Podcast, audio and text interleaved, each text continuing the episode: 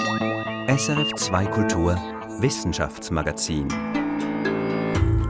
Explosive Forschung. Wie Jahrzehnte nach der Katastrophe in Mitholz endlich aufgeräumt wird. Klappertopf versus Goldrute. Oder wie Ausländer durch einheimische Schmarotzer verdrängt werden. Und dann noch dies. Wussten Sie, dass sich Briten und Amerikanerinnen in Gebärdensprache nicht verstehen können? Dies und mehr jetzt im Wissenschaftsmagazin. Heute mit Christian von Burg. Die Munitionsexplosion von Mitholz im Jahr 1947 gilt bis heute weltweit als eine der größten Explosionen überhaupt. Abgesehen von Meteoriteneinschlägen, Vulkanausbrüchen oder Atomexplosionen natürlich. Aber die Explosion im Berner Oberland war dreimal stärker als die im Hafen von Beirut vor vier Jahren. Und aufgeräumt wurde in Mitholz bis heute nicht richtig. Doch das wird jetzt nachgeholt, denn die Gefahr einer weiteren unkontrollierten Explosion ist nicht gebannt. Die Experten gehen davon aus, dass noch bis zu 3500 Tonnen Munition im Berg liegen. Aber was genau liegt da? Und in welchem Zustand ist der Sprengstoff nach all diesen Jahren? Ein ganzes Team von Technikern, Laboranten und Chemikern bei der Armaswiss, dem Bundesamt für Rüstung, geht diesen Fragen nach. Aus deren Labor und Werkstatt in der Nähe von Thun die Reportage von Remo Vitelli. Das ist keine gewöhnliche Werkstatt. Zwar läuft hier eine handelsübliche Drehbank, eine große Metallbearbeitungsmaschine, aber die steht hinter dicken Betonmauern, hinter dickem Panzerglas und hinter einer dicken Stahltür. Wenn wir die, die Stücke auf der Drehbank installiert haben, schließen wir die Sicherheitstüre.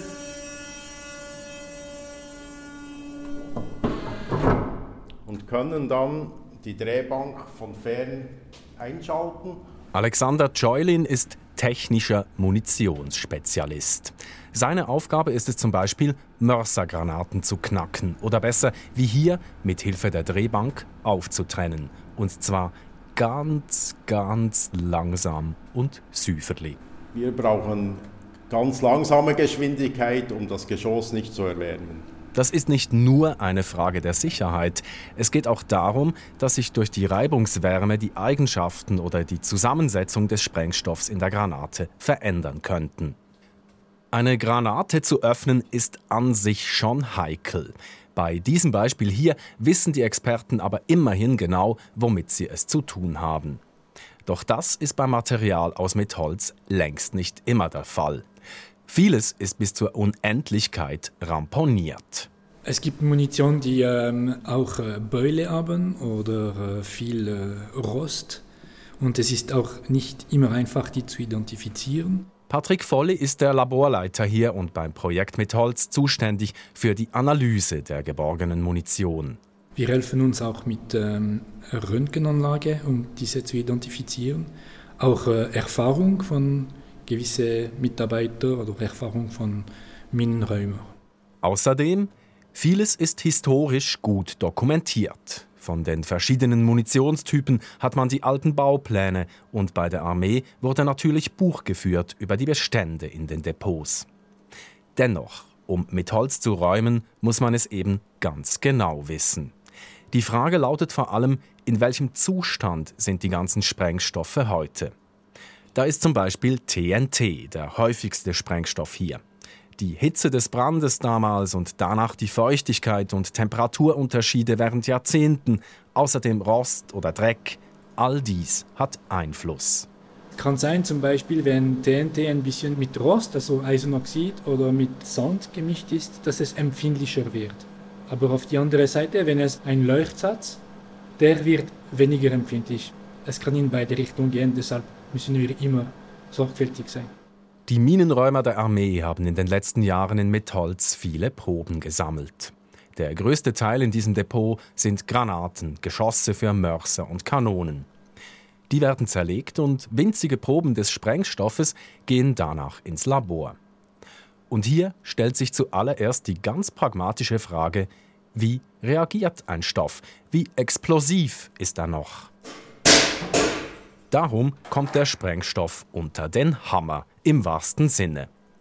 Der Chemielaborant Mark Leubin testet winzige Mengen mit einem Gerät, das einer Guillotine gleicht. Statt einer Klinge fällt jedoch ein Hammer.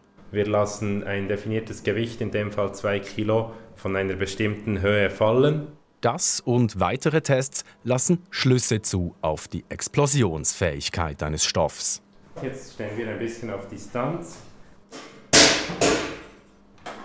Und wenn man dann die Rückstände untersucht auf diesen Stahlzylindern, dann sieht man auch optisch und man riecht es auch, dass das Material sich gezündet hat. Wie viel Schlag oder Druck ein Stoff aushält, bevor er explodiert, ist im Fall von Metholz besonders von Interesse. Denn in den Stollen im Berg droht Steinschlag, etwa bei Erdbeben. Dies gilt als das größte Risiko. Dass es ohne äußeren Einfluss zu Explosionen kommen könnte, gilt als eher unwahrscheinlich. Nebst den Eigenschaften interessiert auch die genaue Zusammensetzung der Stoffe. Wie viel vom ursprünglichen Stoff, zum Beispiel dem TNT, ist noch vorhanden? Und wie viel davon hat reagiert und ist damit zu einem anderen Stoff geworden? Spezialist dafür, hier im Labor der Armaswiss, ist Fabian Stucki. Er ist immer mal wieder erstaunt darüber, was seine Analysen zeigen. Ein Beispiel. Ursprünglich war die Idee, dass es TNT sein sollte. Wir haben zwei Peaks, also zwei Substanzen erhalten, TNT und Dinitrobenzen. Und was wir hier auch sehen, wir haben fast 30 Prozent ist Dinitrobenzen und nur ca. 60 Prozent TNT. Also wir sind hier ziemlich weit weg von der Reinsubstanz. Und in diesem Fall ist die neu entstandene Substanz, das Dinitrobenzen, tatsächlich noch ein Tick explosiver als das TNT. So ist es zum Glück nicht immer. Manches da oben im Berg bei Metholz hat über die Jahre auch an Gefährlichkeit verloren. Aber eben, für die Räumung und auch für die sichere Entsorgung danach muss man genau wissen, womit man es zu tun hat. Daran wird hier im Labor gearbeitet, seit längerer Zeit schon und auch in Zukunft, bis der letzte Rest dieser explosiven Altlast aufgeräumt ist. Bis die Gefahr in Metholz gebannt ist, wird es noch dauern. Geräumt wird ab dem Jahr 2030 und zu Ende kommt die ganze Sache voraussichtlich in den 2040er Jahren. Remo Vitelli hat berichtet. Und jetzt ist meine Kollegin Irene Dietschi bei mir im Studio mit den Meldungen der Woche. Als erstes hast du mir vorhin erzählt, bringst du uns einen Weltrekord mit. Ja, es geht um Energie. Der europäische Versuchsreaktor Joint European Torus, kurz JET, hat einen neuen Rekord bei der Wärmeerzeugung durch Kernfusion aufgestellt. Und zwar wurden 69 Megajoule Energie aus 0,2 Milligramm Brennstoff freigesetzt in nur fünf Sekunden. Rechnet man das eins zu eins in elektrischen Strom um, könne man damit eine Waschmaschine etwa zehn Stunden lang laufen lassen, berichten okay. die beteiligten Physikerinnen und Physiker. Diese Anlage JET hat schon 2022 mit 59 Megajoule einen Fusionsenergierekord erzielt. Jetzt hat sich JET selbst übertroffen in einem der letzten Experimente dieser Anlage. Nach 40 Jahren wurde ihr Betrieb Ende Dezember nämlich eingestellt. Auf der Kernfusion ruhen seit Jahrzehnten ja schon große Hoffnungen. Man hofft damit dereinst richtig viel Strom produzieren zu können. Aber Irene, vielleicht ganz grundsätzlich, wie funktioniert das eigentlich? Es ist das Grundprinzip, das unsere Sonne antreibt. In ihrem Innern verschmelzen Atomkerne miteinander und setzen dabei eine enorme Energiemenge frei. Wir spüren das ganz direkt, das Sonnenlicht, die mhm. Wärme, die Strahlung, die auf der Erde ankommt, all das stammt aus der Fusionsenergie der Sonne. Und dieses Prinzip versucht die Fusionsforschung zu nutzen. Die Schwierigkeit ist, dass Atomkerne nicht einfach so miteinander verschmelzen. Es braucht zuerst einmal sehr, sehr viel Energie, bis sie dies tun. Man kann das zum Beispiel mit ultra hohen Temperaturen erreichen. Wir reden da wirklich von Millionen Grad Celsius. Also das heißt, man muss äh, eben zuerst einmal sehr, sehr viel Energie in so einen Versuchsreaktor reinstecken, bis dann äh, überhaupt was rauskommt. Ja, richtig. Das war bei diesem neuen Weltrekord von Jet auch nicht anders. Die Energiebilanz ist negativ, das heißt, Um diese 69 Megajoule zu produzieren, brauchte es dreimal so viel Energie. Der Weg zur Kernfusion ist also nach wie vor weit. Manche Forschende sagen ja, das werde nie gelingen. Das stimmt. Trotzdem sind die Reaktionen der Forschungscommunity hell begeistert. Dieses Ergebnis sei ermutigend, lautet der Tenor. Die Forschenden selbst wollen ihre Erfahrungen nun für den neuen Fusionsreaktor ITER nutzen.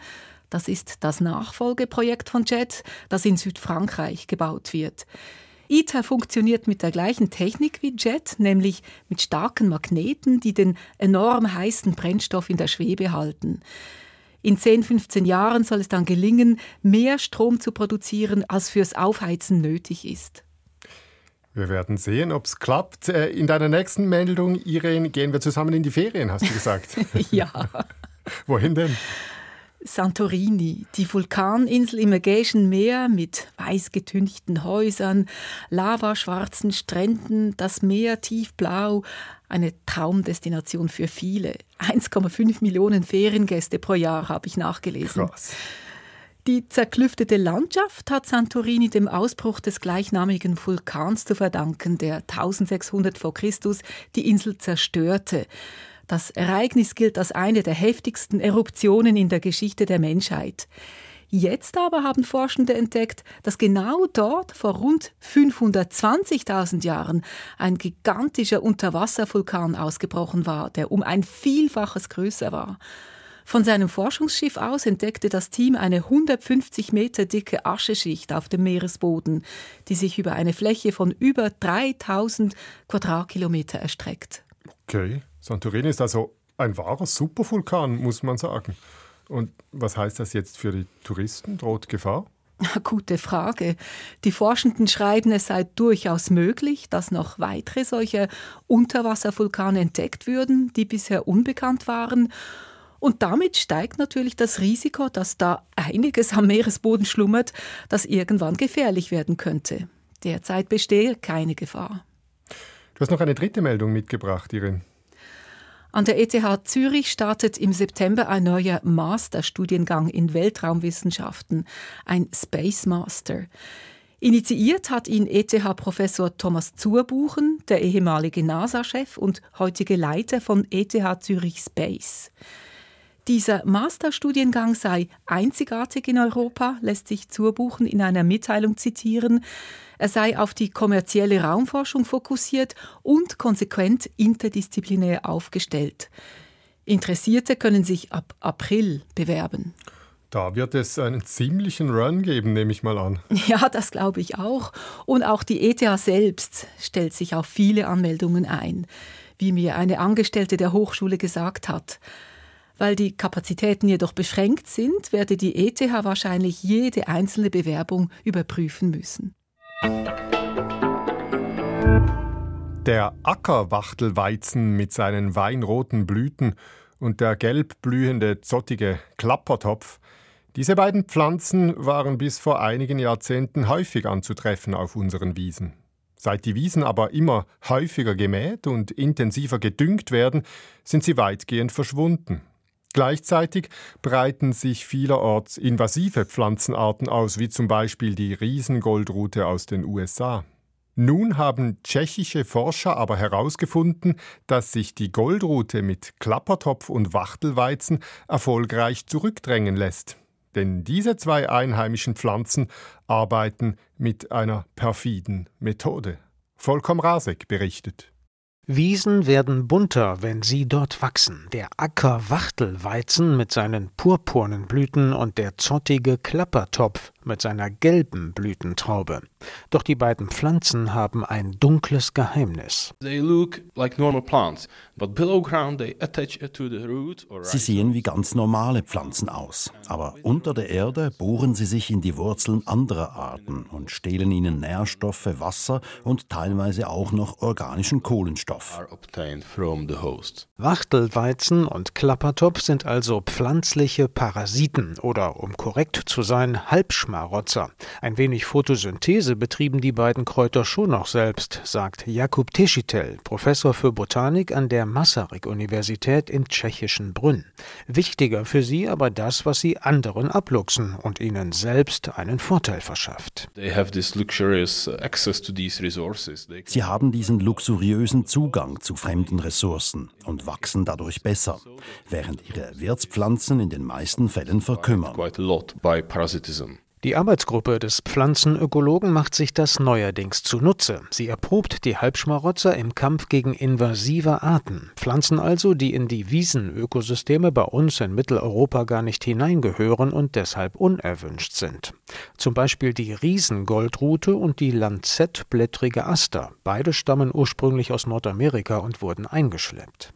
In einem Freilandexperiment wurde auf Flächen mit Goldrute und Aster der halbparasitische Wachtelweizen ausgesät. Nach dreijährigen Versuchen ist Jakub Tischitel hochzufrieden. For Solidago, the effect is huge. Yeah, so we can observe decreased by 90% of cover. Die Auswirkung auf die Goldrute war enorm. Die von ihr bedeckte Fläche ist in den drei Jahren um 90 Prozent geschrumpft und bei der Aster waren es um die 70 Prozent. Was hierbei besonders wichtig ist, gegen die Aster können wir bisher kaum etwas ausrichten. Selbst wenn man das Grasland vier oder fünfmal im Jahr mäht, sie kommt immer wieder. Mit den Halbschmarotzern scheinen wir jetzt endlich ein wirksames Mittel gegen diese Pflanze zu haben. Ein positiver Nebeneffekt, während sich die Exoten unter dem Angriff der Wurzelparasiten zurückzogen, kehrten wieder mehr heimische Pflanzenarten in die Versuchsflächen zurück. Die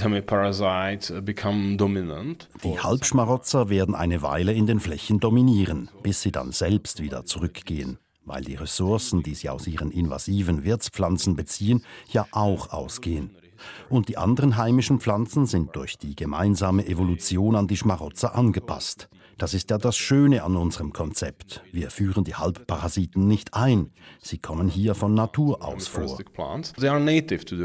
Fremde Invasoren versucht man häufig zu bekämpfen, indem man die tierischen Schädlinge einführt, die sie in ihrer Heimat haben. Doch dadurch holt man sich noch einen Alien ins Land mit ungewissem Ausgang.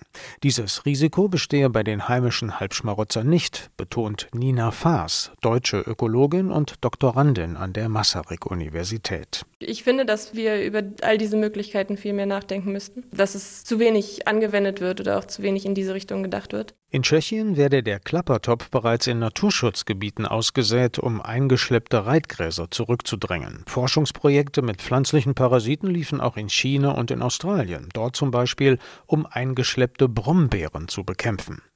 Mit dem zottigen Klappertopf experimentiert auch Sebastian Keller. Er ist Doktorand an der Universität Bern. Der Pflanzenökologe hat getestet, ob man eintönige Graslandschaften artenreicher gestalten kann, indem man Wildkräuter aussät und zwar zusammen mit dem Halbschmarotzer. Das funktioniere auch, sagt Keller. Wir haben herausgefunden, der Klappertopf bevorzugt die Gräser und wenn man den Klappertopf reinbringt, dann gehen die Gräser zurück, auch die invasiven und so kann man die sicher bekämpfen. Die Experimente in Tschechien findet Sebastian Keller spannend, wie er sagt. Vor allem die Erfolge im Kampf gegen die Riesengoldrute. Diese Art breite sich nämlich auch in der Schweiz aus, in Wäldern entlang von Wegesrändern. Wenn diese tatsächlich vom Wachtelweizen angegriffen würde, dann könnte ich mir das vorstellen, dass das auch gemacht wird und spezifisch diese Wachtelweizen gefördert wird. Also wie das getönt hat aus der Tschechei, also wenn das funktioniert, ist es natürlich erstens einfach, zweitens billig, drittens ohne Risiko. Man fördert sogar eine einheimische Art. Ich glaube, das hat nur positive Seiten. Sofort loslegen würde der Berner Biologe aber nicht. Weitere Studien müssten erst noch bestätigen, dass das Konzept wirklich funktioniert, sagt Keller, dass sich die Goldrute durch die Wurzelattacken der Halbschmarotzer tatsächlich effektiv zurückdrängen lässt.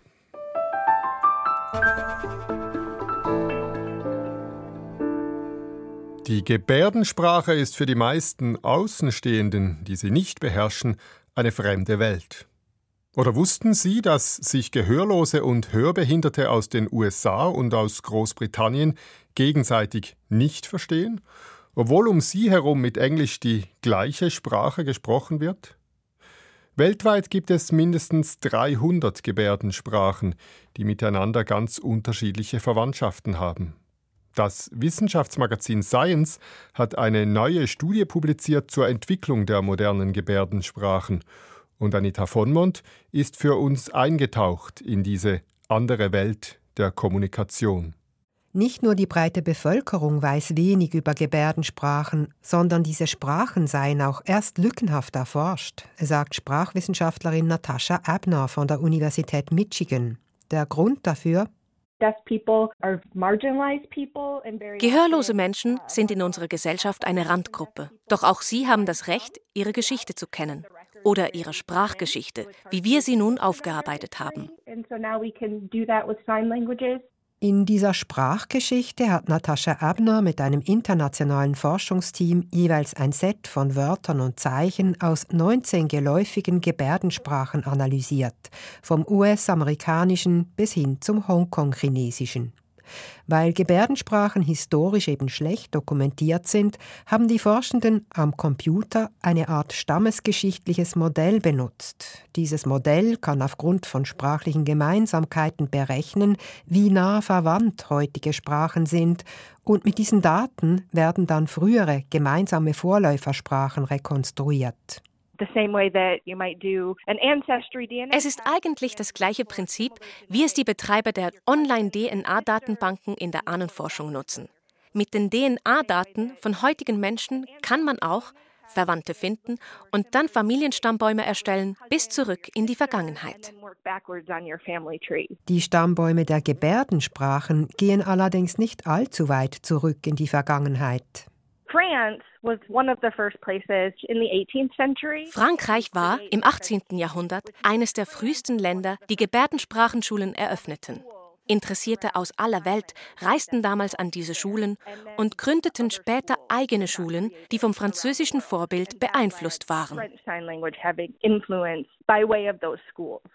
Noch heute ist dieser frühe französische Einfluss in verschiedenen Gebärdensprachen Europas zu erkennen, ebenso im US-amerikanischen, nicht jedoch im britischen Englisch. Gehörlose aus Großbritannien und den USA verstehen einander mit Gebärden daher nicht. Sehr ähnlich hingegen sind die britische Gebärdensprache und jene der einstigen britischen Kolonien Australien und Neuseeland. Oder auch die Gebärdensprachen im Gebiet des einstigen Österreich-Ungarn haben vergleichsweise viele Gemeinsamkeiten. Das sei typisch, sagt Natascha Abner. Die geopolitische Geschichte bestimmt recht stark, wie ähnlich Gebärdensprachen einander sind. Die geografische Nähe ist da weniger wichtig. Die Gebärdensprache hat sich also anders entwickelt als jene der jahrtausendealten Lautsprache. Überhaupt ist es eine ziemlich andere Sprache. Sandrine Burger, die Sprecherin des Schweizerischen Gehörlosenbunds, die Gebärdensprache ist wirklich eine körperliche Sprache. Man braucht die Hände, man braucht auch die Mimik vom Gesicht und auch die Position vom Körper. Manchmal kann etwas anzeigen. Wenn man für sie geht, ist es Zukunft und wenn man hinterher ist, ist es früher. Auch ein Fingeralphabet gehört zu dieser Sprache. Das Fingeralphabet braucht man, wenn das Wort noch keine Gebärde hat. Am Anfang zum Beispiel von Corona hat man das Fingeralphabet gebraucht, nachher hat es eine Gebärde gegeben. Oder wenn man jemanden trifft und die Person noch keinen Gebärdennamen hat, dann muss man das Fingeralphabet brauchen. Mit Gebärdensprache kann man sich daher genau gleich differenziert ausdrücken wie mit Lauten und mit etwas Übung auch gleich schnell. Man sieht zum Beispiel bei der Tagesschau, Dolmetscher können so schnell wie Journalisten, die reden. Auch die sprachliche Vielfalt kann sich blicken lassen. Nur schon in der kleinen Schweiz wird die französische, italienische und in fünf Dialekten die Deutschschweizer Gebärdensprache gesprochen. Sie alle gehören zur älteren der beiden großen globalen Gebärdensprachenfamilien, welche Natascha Abner und ihre Kollegen ermittelt haben. Die heutigen Gebärdensprachen haben sich in mindestens zwei Weltgegenden entwickelt in Europa und ein Jahrhundert später unabhängig davon in Asien. Die europäische und asiatische Sprachfamilie haben tendenziell wenige Berührungspunkte und manche Gebärden sind sehr spezifisch. Nehmen Sie Ihre Hand und knicken Sie den Daumen, Zeigefinger und Mittelfinger ab. So, dass nur der Ringfinger und der kleine Finger gestreckt bleiben. Diese Handstellung zum Beispiel ist nur in asiatischen Gebärdensprachen üblich.